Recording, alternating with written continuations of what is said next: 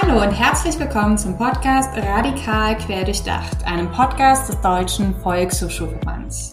Mein Name ist Adriane Schmeil und gemeinsam mit meiner Kollegin Anne Deni werfen wir in diesem Podcast einen Blick auf verschiedene Themen der Präventionsarbeit. Wir arbeiten beide im Projekt Prävention und gesellschaftlicher Zusammenhalt beim Deutschen Volkshochschulverband. In unserem Projekt entwerfen wir unterschiedliche Arbeitsmaterialien, die zum Beispiel in Volkshochschulkursen von euch mit Jugendlichen und jungen Erwachsenen umgesetzt werden können.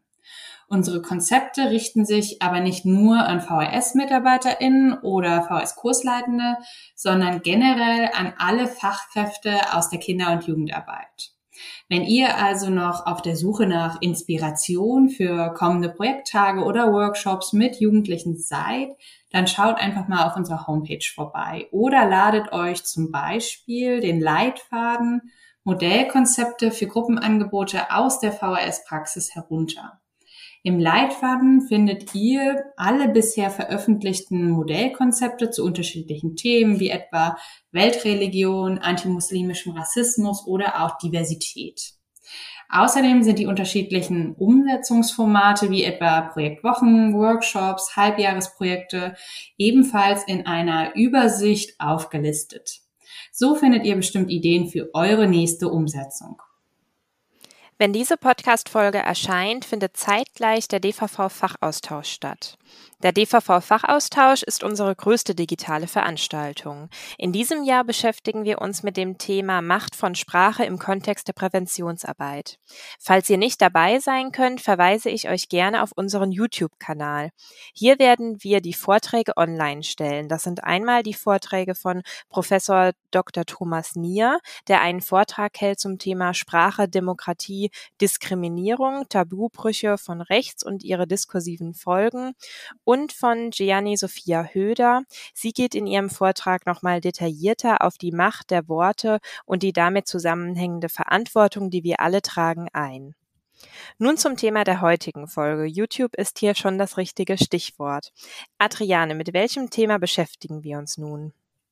Wir beschäftigen uns heute mit dem Umgang von Medien und dem Thema Mediensucht. Wir alle oder zumindest die meisten von uns nutzen die sozialen Medien täglich. Sie sind Teil unseres Alltags und das nicht erst seit dem Arbeiten im Homeoffice.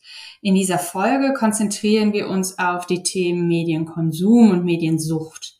Hierbei nehmen wir unterschiedliche Herausforderungen für pädagogische Fachkräfte in den Blick, die mit Jugendlichen in Bezug auf Medienkonsum und Mediensucht ähm, tätig sind bzw. diese beraten.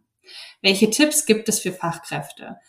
Ähm, wir möchten auch unterschiedliche Rat- und Hilfeplattformen nennen, an die sich auch Jugendliche selbst wenden können. Es geht uns heute aber nicht nur darum aufzuzeigen, wie problematisch Medienkonsum ist, sondern es geht darum, ja, verständlich zu machen, dass man die sogenannte Online-Welt nicht mehr von der Offline-Welt abtrennen kann, sondern dass alles irgendwie miteinander verknüpft ist. Aber fangen wir vielleicht erst einmal bei uns an, bevor wir auf andere schauen. Anne, wie sieht es bei dir aus? Ähm, wie nutzt du soziale Netzwerke oder auch Online-Medien im Allgemeinen? Ja, das kommt immer so ein bisschen auf den Tag an. Morgens höre ich meistens Radio oder Podcast auf dem Weg zur Arbeit oder beim Frühstück im Homeoffice. Dabei checke ich parallel schon mal Twitter und Instagram und natürlich auch WhatsApp. Den Tag über schaut man immer mal wieder zwischendurch bei Twitter und Instagram rein, was bei Twitter auch bei mir mit der Arbeit zusammenhängt, da ich die Tweets für unseren Verbandsaccount immer vorbereite. Oder ich wische mal schnell durch die Push-Nachrichten, die mir von Online-Zeitungen angezeigt werden. Abends schaue ich dann fast immer Nachrichten und anschließend je nach Tag noch etwas bei diversen Streaming-Anbietern. Also ich würde sagen, es kommt schon relativ viel zusammen. Generell ist es einfach so, dass man theoretisch per permanent erreichbar ist, abgesehen davon, ob man direkt auf Nachrichten reagiert oder nicht. Und wie ist das bei dir? Ähm, stresst dich dieses theoretisch immer erreichbar sein? Ja, manchmal schon. Also ich denke, man würde lügen, äh, wenn man da das Gegenteil behauptet. Aber man lernt ja auch damit umzugehen. Also wenn ich in Urlaub bin zum Beispiel oder generell, wenn mich Instagram zu sehr nervt, erteile ich mir einfach immer selbst Instagram-Verbot. Aber lass uns da doch direkt mal mit dem Thema Mediensucht an dieser Stelle einsteigen. Welche Studien sind hierzu kürzlich erschienen und was sind die zentralen Erkenntnisse davon? In diesem Jahr hat sich zum Beispiel der Kinderreport des Deutschen Kinderhilfswerks genau mit diesem Thema befasst. Ähm, der Titel lautet Medienkonsum und exzessive Mediennutzung im Spannungsfeld von gesundem Aufwachsen und medialer Teilhabe von Kindern. Für die Studie wurden zwei Erhebungen durchgeführt. Neben Kindern und Jugendlichen im Alter zwischen 10 und 17 Jahren wurden auch Erwachsene ab 18 Jahren befragt. In einer Frage mussten die Befragten ihr Verständnis von Mediensucht benennen. Hier gaben 88 Prozent der Kinder und Jugendlichen an, ähm, beziehungsweise 92 Prozent der Erwachsenen, dass Mediensucht dann besteht, wenn eine Person nicht mehr mit der Mediennutzung aufhören kann, obwohl die Person das eigentlich möchte. Interessant hier ist, dass die Befragten ihr Verständnis von Mediensucht selbst angegeben haben ohne dass sie vorab eine Definition von den StudienmacherInnen bekamen. Ein weiteres Ergebnis möchte ich auch noch benennen, nämlich dass eine sehr große Mehrheit der Kinder und Jugendlichen es als problematisch ansieht, wenn Freunde und Familie wegen der Mediennutzung vernachlässigt werden oder sich die Person zurückzieht. Wenn sich Personen aus dem sozialen Umfeld zurückziehen, werten das nämlich die meisten als ein Alarmsignal. Der Kinderreport hält zunächst mal fest, dass es viele Studien zur Mediensucht und zur exzessiven Mediennutzung gibt. Diese Studien zeigen oft nur empirische Zusammenhänge zwischen den Eigenschaften von Kindern und Jugendlichen und ihrem Mediennutzungsverhalten auf. Es fehlt hier oft die Frage nach der Kausalität. Ich möchte hier aber auch noch eine weitere Studie ernehmen, nämlich die JIM-Studie. Die JIM-Studie kennen bestimmt die meisten von euch. Wir beziehen uns auch immer mal wieder im Podcast auf die Erkenntnisse. Seit 1998 wird hier das Medienverhalten von Jugendlichen zwischen 12 und 19 Jahren in Deutschland untersucht. Sie fasst jährlich die wichtigsten Kennzahlen zu Mediennutzung, Medienbesitz, Medienumgang, Mediennutzungsdauer und auch die Nutzung von Online-Angeboten, eben vor allem von den Angeboten, die die junge Zielgruppe nutzt, allen voran hier YouTube, zusammen. Diese Zahlen beziehen sich auf den Haushalt, in dem die Kinder und Jugendlichen leben. Besonders interessant finde ich die Zahlen zu den Medienabos, vor allem wenn man sich den Unterschied zwischen den Zahlen aus 2019 und 2020 betrachtet. Die Abos für Video- und Musikstreaming-Dienste nehmen immer weiter zu, während die Zahlen für Tageszeitungen und Zeitschriftenabos immer weiter abnehmen. So haben 84 Prozent der Haushalte in denen Jugendliche aufwachsen, ein Videostreaming-Abo und das Tageszeiten-Abo liegt hier nur bei 38 Prozent. Die beiden von uns vorgestellten Publikationen sind sehr umfangreich. Die Ergebnisse sind aber auch immer wieder prägnant in Diagrammen zusammengefasst. Man kann sich also auch beim Durchklicken der Studien einen sehr guten Überblick verschaffen. Natürlich ist es auch logisch, dass die zunehmende Internetnutzung mit der zunehmenden Verbreitung von Smartphones, von Tablets, von digitalen Endgeräten zusammenhängt. Jugendliche schätzen hier vor allem die vielen Informationen und unterschiedlichen Unterhaltungsangebote. Außerdem müssen wir hier auch immer wieder die verschiedenen ähm, Auswirkungen der Corona-Pandemie mitbedenken. Die Mediennutzungszeiten pro Tag haben sich von 2010 bis 2020 von ursprünglich 138 Minuten auf 258 Minuten erhöht, also fast verdoppelt. Der schulische Alltag und auch die Kontakte zu Freundinnen verlagerte sich umso mehr ins Digitale. Die Diskussion um Mediensucht ist der Studie oder den Studien nach nicht zu unterschätzen. Das zeigen alleine schon die vielen Zahlen, die uns in der Gym-Studie und im Kinderreport vorgelegt werden. Die Mediennutzung ist auch eine neue Art der Jugendkultur, da viele Bedürfnisse von Kindern und Jugendlichen nun im digitalen Raum erfüllt werden. Medien bieten Kindern und Jugendlichen in ihrer aktuellen Lebensphase wechselnde Möglichkeiten. Das hängt mit den technischen, medientechnischen Entwicklungen zusammen, die neue Vernetzungs- und Ausdrucksformen geben. Wir haben jetzt schon sehr viel über Mediensucht beziehungsweise bestimmte Studien gesprochen und wollen jetzt nochmal genau schauen, was es denn für Ansätze und Projekte gibt, die ähm, ja pädagogische Fachkräfte heranziehen können, um dieses Thema mit Jugendlichen und jungen Erwachsenen zu besprechen. Auf den Seiten von Uport und Jugendsupport finden junge MediennutzerInnen verschiedene Ratgeber und Links zu Selbsttests, die einen guten Überblick zu diesem Thema bieten. Neben einer Checkliste, die Hinweise darauf geben kann, ob man online süchtig sein könnte, stehen auf, den, auf der Seite von Uport auch Tipps, die Jugendlichen helfen können, die Online-Zeit zu reduzieren. Auf der Seite von Jugendsupport gibt es einen übersichtlichen Artikel zu Mediensucht. Es werden Symptome aufgelistet und auf weitere Seiten verlinkt. Die Seiten und auch die Angebote von Uport und Jugendsupport richten sich direkt an die junge Zielgruppe. Es gibt auch ein vielfältiges Beratungsangebot. Jugendliche können sich unkompliziert online von Uport Scouts beraten lassen.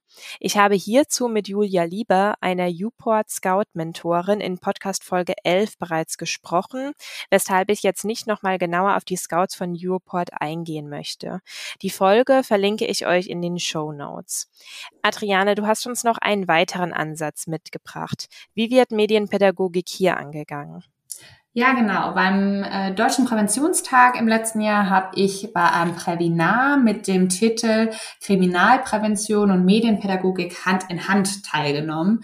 Und in diesem Prävenar haben zwei VertreterInnen des regionalen Mediennetzwerkes Rhein-Neckar-Heidelberg ihr Programm und ihre Vorgehensweise vorgestellt. Der Ansatz ist, dass ähm, alle Beteiligten im Umgang mit digitalen Medien Kompetenzen erwerben sollen. Das heißt, nicht nur Eltern und SchülerInnen, sondern auch LehrerInnen ähm, oder auch Kinder im Kindergarten. Es wird mit der Polizei zusammengearbeitet, weil es auch darum geht, Opfer digitaler Gewalt, digitaler Angriffe zu schützen und auch darüber zu informieren, welche Beratungsoptionen ähm, Betroffene haben. Wenn wir auf den pädagogischen Bereich blicken, dann arbeiten diese äh, VertreterInnen des Netzwerks mit einem sogenannten Labbook. Ähm, hier, das kann man sich so ein bisschen vorstellen wie ein Lesetagebuch, damals aus der Schule, sind verschiedene Fragestellungen und Bereiche abgesteckt in diesem selbst gebastelten Buch und gemeinsam mit Kindern wird hier kreativ der Umgang mit Medien in diesem Labbook festgehalten. Genau, ähm, die VertreterInnen des Netzwerks gehen einfach davon aus oder sagen, dass äh, die Lebensrealität uns zeigt, dass Kinder heute mit Handys, Tablets und weiteren digitalen Endgeräten bereits im Kindergarten in Berührung kommen und auch damit aufwachsen und es dann einfach sinnvoll ist, da ähm, bereits anzusetzen und in einen pädagogischen Austausch auch mit Eltern zu gehen. Ähm, das Prävinar wurde aufgezeichnet und kann auf dem YouTube-Kanal des Deutschen Präventionstags auch angeschaut werden. Wir stellen euch den Link gerne in die Show Notes. Ähm, ja, zum Ende der heutigen Folge möchten wir euch noch gerne ein paar Handlungsempfehlungen mit auf den Weg geben. Und da würde ich wieder an dich, Anna, abgeben. Was hast du uns mitgebracht? Hier würde ich gerne die Übung Zukunftspost vorstellen. Die Übung ist aus der vierten Kurseinheit von unserem Kurskonzept mit dem Titel Wer hat das letzte Wort im Netz? Digitale Lebenswelten mitgestalten. Die Methode Zukunftspost bietet den TeilnehmerInnen die Möglichkeit, sich Vorsätze für das künftige Online-Verhalten vorzunehmen. Die Ziele werden auf Postkarten festgehalten. Im Kurskonzept wäre das letzte Wort im Netz geht es vor allem um das eigene Verhalten im Online-Kontext. Außerdem setzen sich die Teilnehmenden mit extremistischen Ideologien und den Formen extremistischer Ansprache im Netz auseinander. Gemeinsam wird herausgearbeitet, wie man sich vor extremistischen Ansprachen im Netz schützen kann. Am Ende kann in der, kann in der Übung Zukunftspost jede Teilnehmerin oder jeder Teilnehmer für sich schauen, wie man das eigene Verhalten, ja, oder wie man die die eigene Online-Welt besser gestalten kann. Ich finde, man kann diese Übung aber auch gut dazu nutzen, sich Vorsätze zu fassen, dass man vielleicht sich mehr Online-Pausen gönnt oder wenn man zum Beispiel mit FreundInnen zusammen ist, weniger oft aufs Handy schaut. Die Leitfragen für die Übung Zukunftspost könnt ihr ja individuell für eure Gruppe festlegen. Die Handreichung zum Kurskonzept könnt ihr kostenfrei als PDF-Datei auf unserer Homepage herunterladen oder als Printversion bestellen. Das Kurskonzept wird aktuell auch an mehreren Volkshochschulstandorten erprobt und wir sind schon gespannt auf die Rückmeldungen von den VHS-KursleiterInnen. Bald findet ihr dann auch auf der Homepage einen Praxisbericht zur Umsetzung des Kurskonzepts. Wer hat das letzte Wort im Netz mit Jugendlichen und jungen Erwachsenen? Welche Erfahrung habt ihr mit dem Thema Mediensucht und Umgang mit Online-Medien in euren Kursen? Kennt ihr vielleicht bestimmte Methoden, die besonders gut funktionieren oder die anderen ähm, Fachkräften weiterhelfen können? Dann schreibt uns gerne eine Mail an pgz.dvv-vrs.de. Alle Links zu den Studien, zu unseren Materialien findet ihr in der Infobox oder in den Show Notes. In der nächsten Folge wird Anne Frau Christa Gebel vom JF Institut für Medienpädagogik zu Besuch haben. Im Interview wird zum Beispiel das Thema Jugendmedienschutz fokussiert. Ansonsten bedanken wir uns bei euch fürs Zuhören. Habt noch eine gute Woche und bis zum nächsten Mal bei Radikal Querdurchdacht.